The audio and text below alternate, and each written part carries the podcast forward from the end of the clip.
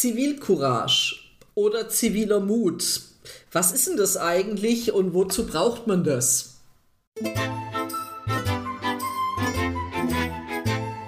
Schon mal über Haltung nachgedacht?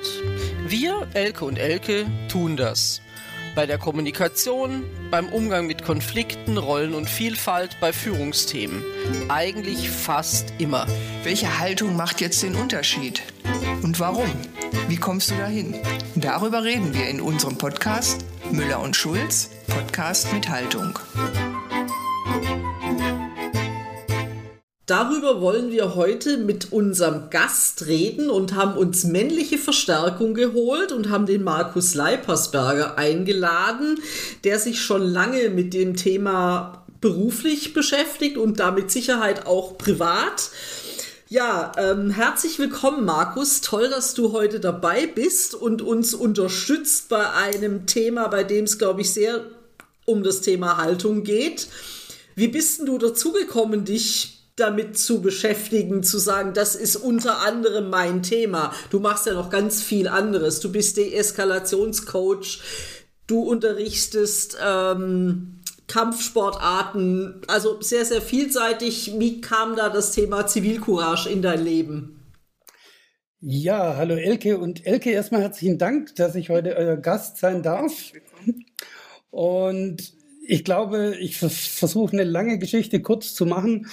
Ähm, ich sage immer, ich war der kleine, fette Unkohle vom Bauernhof und habe relativ schnell lernen müssen, was es heißt, wenn man eben nicht die coolen Klamotten anziehen kann, wenn man nicht der ist, wo beim Sport immer als erstes gewählt wird, sondern tatsächlich der Letzte, der lediglich beim Handball ins Tor stehen durfte, weil er breit war ähm, und sich oft genug in seinem Leben auch als heute Erwachsener noch als 3, 4 XL-Mann immer wieder Situationen erleben darf, wo ich sagen kann, da ist Zivilcourage gefordert und das hat mich eigentlich geprägt mein ganzes Leben lang. Das ist, ähm, das ist so das Typische, finde ich, wenn man als Mensch, du willst ja dazugehören und so ausseit, also irgendwie, wenn, wenn andere einen als Außenseiter oder sowas behandeln, das ist immer schlimm. Und das ist toll, dass du in diese Richtung dich da entwickelt hast. Und vielleicht sagst du auch noch mal ein paar Worte zu dir, Markus, dass du dich noch ein bisschen vorstellst.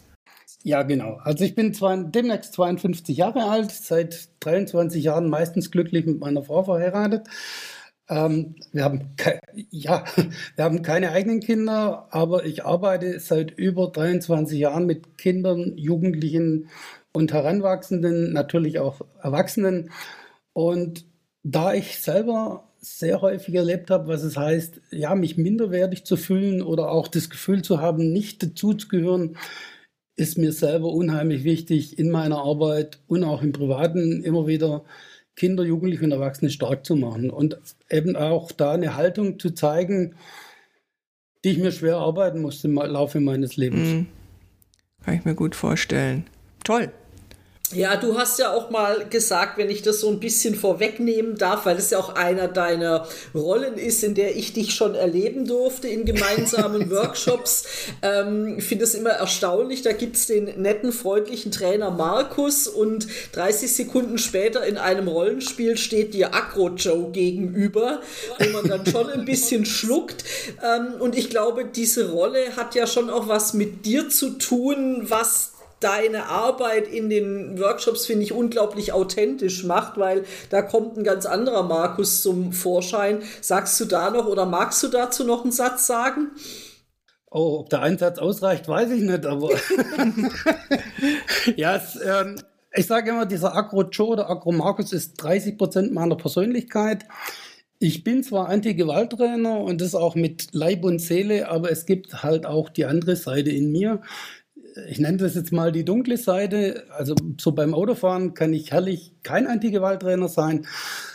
Da kann ich schreien, toben und ins Lenkrad beißen. Ähm, also ich habe immer beide Seiten in mir und das ist schon immer auch ein Anteil von mir gewesen, wo ich sage, mit diesem Dämon kämpfe ich bis heute. Ja, du hast es schon erlebt. Ich brauche in einer drei Sekunden, bis ich umgeschaltet habe, aber ich versuche diesen Dämon an die Leine zu legen. Es gelingt langsam besser. Es ist ja im Workshop sehr beeindruckend, sozusagen, wenn du ähm, in diese Rolle schlüpfst und damit den Teilnehmenden sehr klar machst, äh, ihr habt es auch mal mit solchen Menschen zu tun, ja. Und das finde ich ja das Beeindruckende daran, äh, dass du das kannst und dass du das auch so offen äh, damit umgehst, mit diesem Anteil, weil ich glaube, den haben wir alle. Also ich kann nicht nur beim Autofahren äh, toben. Ähm, ich habe auch als Jugendliche zu Hause mal die Wohnzimmertüre so geschlossen, dass die Glasscheibe stehen blieb und die Türe zuflog. ähm, also ja, ich kenne das durchaus auch. und von daher finde ich es aber auch spannend zu sagen, ja, den Anteil gibt es, aber ich tue was äh, dafür und habe mich dadurch auch ein Stück weit äh, in den Beruf rein entwickelt, den ich einfach habe. Ähm, jetzt weiß ich nicht, was Elke fragen wollte. Ich antworte zu dir, deinen Part, Elke Müller. Ähm, mir ist es tatsächlich irgendwann mal bewusst geworden, dass wie soll ich sagen, in meiner Kindheit durfte ich oft hören, du bist wie dein Opa Theo. Mein Opa Theo war ein Kriegsveteran, der mit Sicherheit, wie viele in dieser Generation, schlimme Dinge erleben musste. Ähm, heute würde man es posttraumatische Belastungsstörung nennen, was diese ganze Generation geprägt hat. Das leider oft im Alkohol ertränkt hat und dadurch auch seine Emotionen betäuben wollte. Und für mich als Kind war das immer was ganz Schlimmes ich will, ich wollte nicht sein wie Opa Theo. Weil, Klar. Ja, also auch da ganz offen, es, es gab einen Moment, wie gesagt, wir sind auf dem Bauernhof aufgewachsen, da lief mein Großvater mit einem scharf geladenen Gewehr über den Hof und war da wahrscheinlich in seinem Kopf in der Kriegssituation und die Mutter hat nur geschrien, versteckt euch, versteckt euch, der Opa hat's Gewehr. Mhm. Um Gottes Willen. Ja, ohne jetzt hier ein, ein, tiefes Fass aufzumachen, aber einfach, also warum es für mich auch ganz schlimm war, so, ich will nicht Opa Theo sein.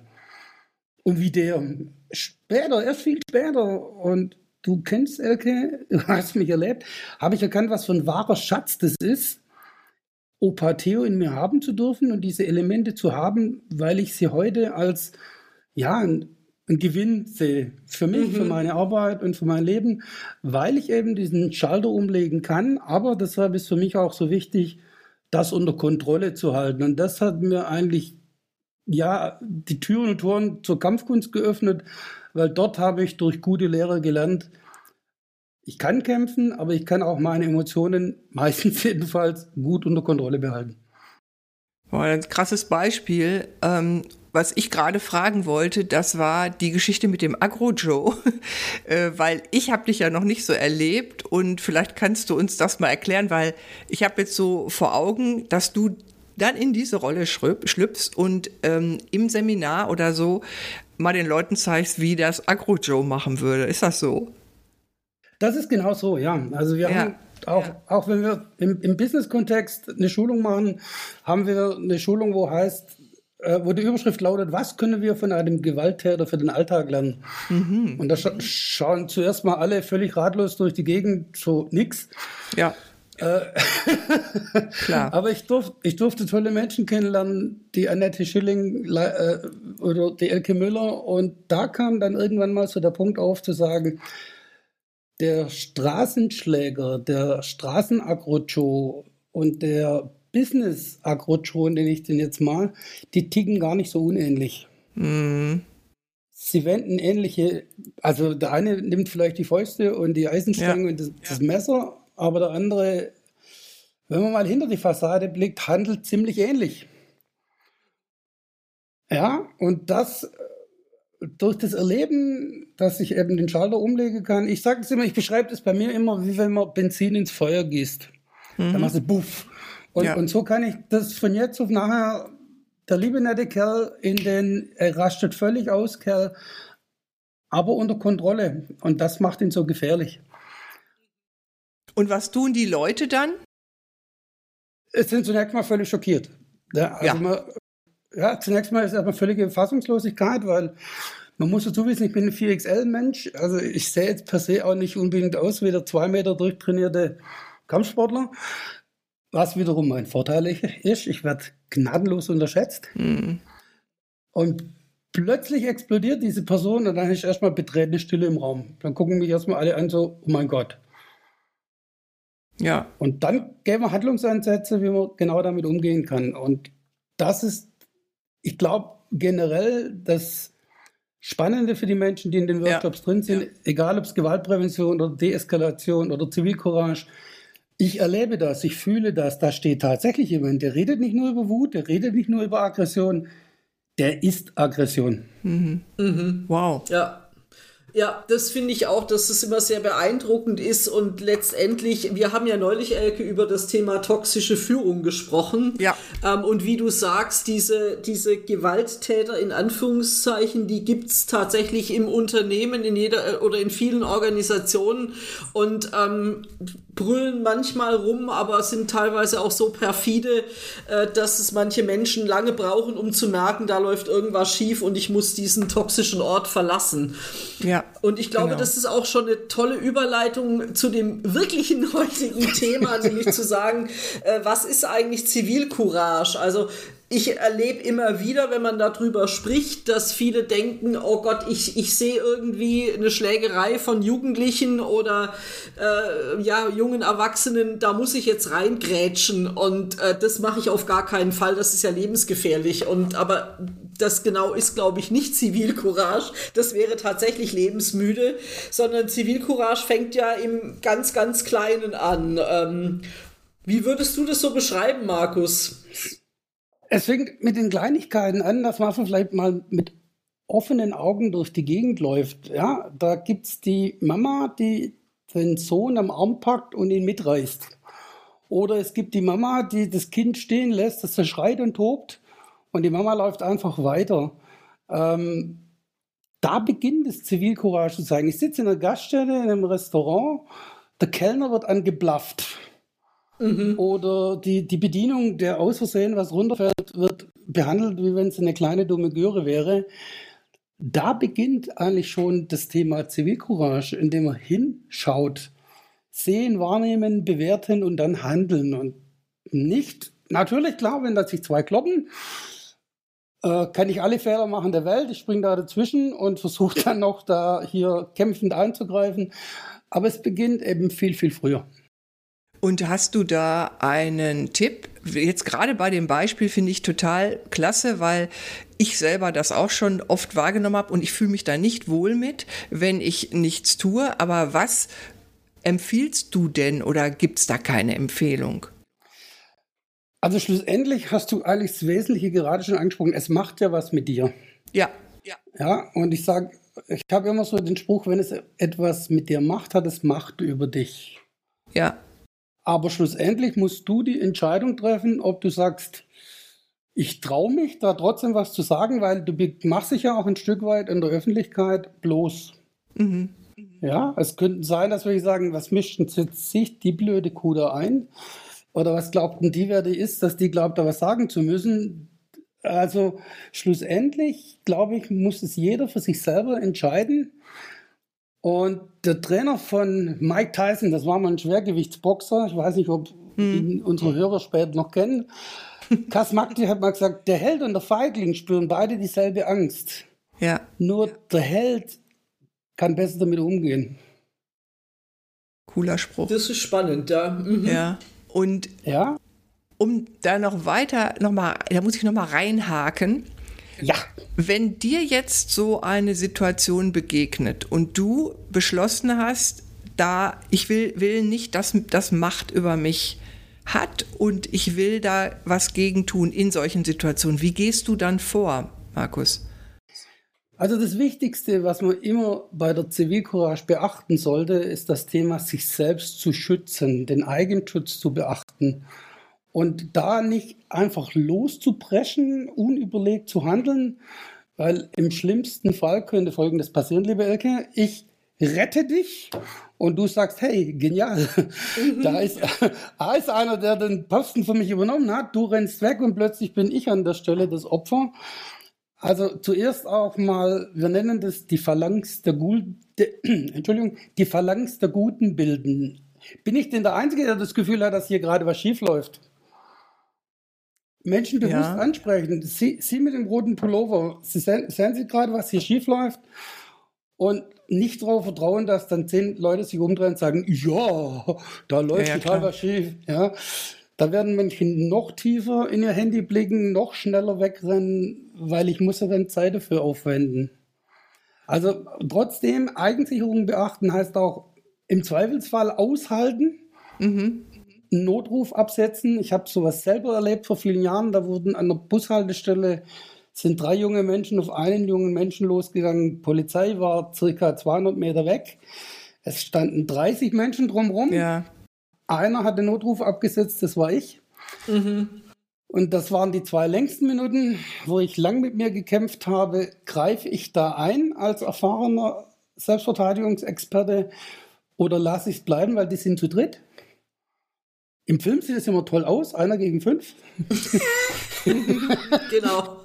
Die bleiben dann immer stehen und warten. Ja, die, genau. die, Real, die, die Realität sieht anders aus. Und ich habe bis heute, obwohl der Mensch sich später wahnsinnig bei mir bedankt hat, weil ich wirklich der Einzige war, der einen Notruf abgesetzt hat, manchmal immer noch das Gefühl, hätte ich doch körperlich eingreifen sollen. Aber ich hatte in dem Moment auch das Gefühl, dass es besser ist, nicht zu tun. Aber es geht uns heute nicht gut. Ja, du weißt ja auch nie, ob die Waffen haben oder sowas. Ne? Also das ist schon auch, man muss da schon aufpassen, ganz klar. Nur wie ist das denn jetzt bei Mutter und Kind? Die Mutter, die das Kind am Arm reißt oder anbeugt. Ich denke, gerade da muss man ganz besonders vorsichtig und behutsam vorgehen, weil da ganz heftige Emotionen drin sind. Mm. Und vielleicht auch die Mutter da abholen, wo sie gerade steht. Also der erhobene Zeigefinger wäre im schlimmsten Fall das, ja. das Verheerendste, was passieren könnte, generell in der äh, äh, Zivilcourage. Es geht eigentlich eher um eine defensive Haltung, eine deeskalierende Haltung. Die Grundhaltung sollte eigentlich immer die sein, ich bin okay, du bist okay. Ich lehne dich nicht als Menschen ab, aber dein Verhalten finde ich nicht in Ordnung. Mhm. Und da wäre eine Ich-Botschaft an der Stelle vielleicht die bessere Botschaft, als dann zu sagen, müssen Sie Ihr Kind dazu anschreien, das ist ja nicht in Ordnung hier. Ja. Äh, also auch da kurz vielleicht innehalten und zweimal durchatmen und sich nicht sofort von der ersten Emotion anleiten lassen, loszulegen.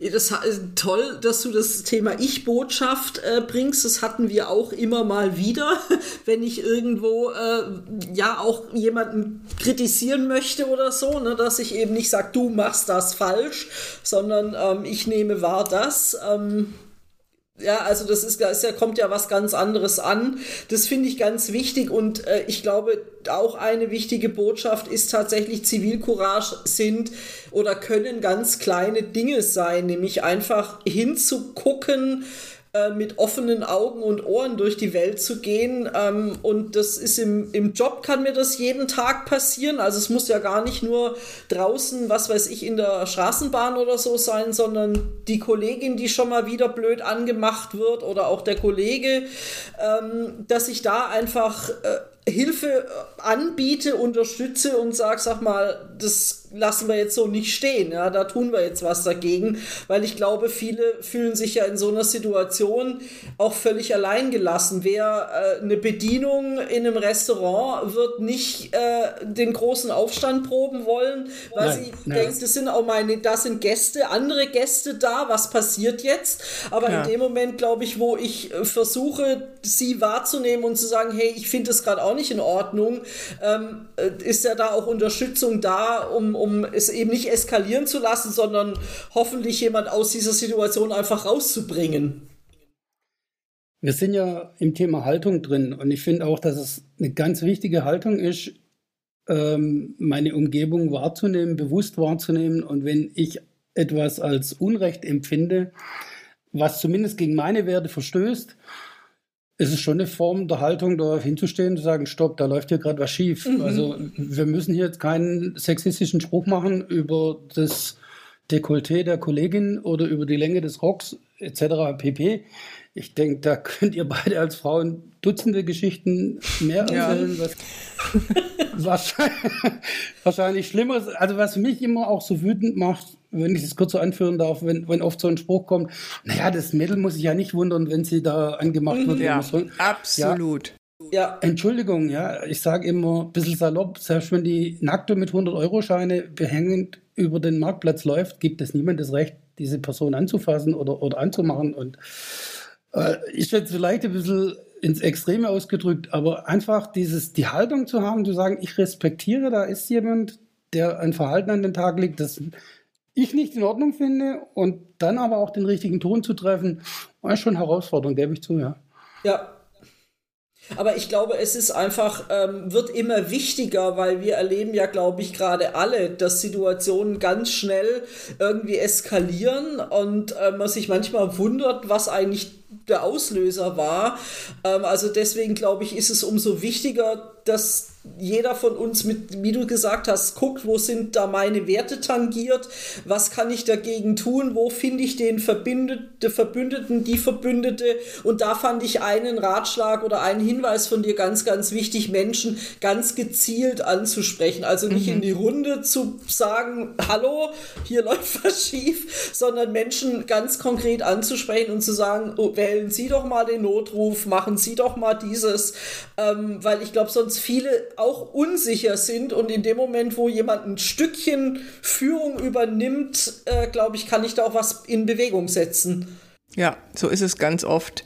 Und ich finde auch wichtig, sich wieder, wieder mal klar zu machen, das Gute ist, du kannst immer bei dir selber anfangen. Du ja. musst dich mit dem Thema vorher beschäftigen. Und ich finde es auch wichtig, sich klar zu machen, was passiert, wenn ich nichts tue und auch alle anderen nichts tue mhm. nichts tun. Und das ist für mich ebenfalls ähm, immer so Motivation, auch in solchen Situationen, die finde ich schon sehr unangenehm. Ich habe immer noch diese Mutter mit Kind. Ähm, wir wohnen ja hier in der Innenstadt. Ich höre sehr oft Kindergeschrei. Also von da, das habe ich hier immer so im Kopf. Und dann manchmal, ja, habe ich auch noch nicht so gemacht, muss ich sagen. Aber ähm, das nehme ich mir doch mal zu Herzen, weil ja, auch solche Sachen sind tatsächlich mhm. Zivilcourage und auch man kann es, man kann es tun, man kann es machen. Und mit hoher Wahrscheinlichkeit, mit hoher Wahrscheinlichkeit gibt es noch drei andere, die das auch stört. Ja. Die aber ja. nicht den Mut haben ja. und ja. dann vielleicht sogar froh sind, dass ich, ich ihr als starke, selbstbewusste Frauen dahin steht und dann sagt tatsächlich jemand, wow, wenn die das macht, dann gehe ich da mit. Ja. Und, mhm. und auch da als Vorbild, ich habe so zwei Zitate, die mich persönlich da eigentlich immer be begleiten. Das eine ist Verhalten, das du ignorierst, ist Verhalten, das du zulässt. Ja, absolut. Ja, Verhalten, das du ignorierst, ist Verhalten, das du zulässt. Und das andere, ich weiß leider nicht mehr den Ursprung, das Böse triumphiert allein dadurch, dass gute Menschen nichts unternehmen. Ich glaube, es ist von Edmund Burke. Ja? Das Böse triumphiert allein dadurch, dass gute Menschen nichts unternehmen. Und das wissen wir auch aus der Geschichte und da gibt es unzählige Beispiele für. Und äh, absolut d'accord. Und es ist auch ein schöner Abschluss für Gerne. diesen Podcast ähm, mit deinen Zitaten, Markus, und auch den, Elke, du hast das ja ganz gut zusammengefasst, was wir hiermit auch rüberbringen wollen. Und ähm, ich kann mir gut vorstellen, dass wir da noch mal reingrätschen in diese Geschichte und das Thema noch mal weiter besprechen. Und äh, gerne. Äh, dich gerne noch mal als Gast haben, Markus. Dankeschön, freue mich. Und leite dann schon da über zum nächsten Podcast zur nächsten Folge. Das war raus aus der eigenen Bubble, wie Einschränkungen den Horizont erweitern. Ist also auch so ein bisschen im Thema und da ist es auch wieder, was einen selber betrifft und was du daraus lernen kannst. So, dann hoffe ich, es hat euch gefallen. Und wir hören uns beim nächsten Mal. Und euch beiden vielen Dank. Ich danke euch, dass ihr mir die Chance gegeben habt, heute hier zu sein. Und hat mir riesen Spaß gemacht. Vielen Dank dafür. Danke für deinen tollen ja, Einblick gerne. in dein Tun. Dankeschön, ihr beiden. Tschüss. Tschüss. Das war Müller und Schulz Podcast mit Haltung von Elke Müller, Kompass International und Elke Schulz, Kommunikationskochschule.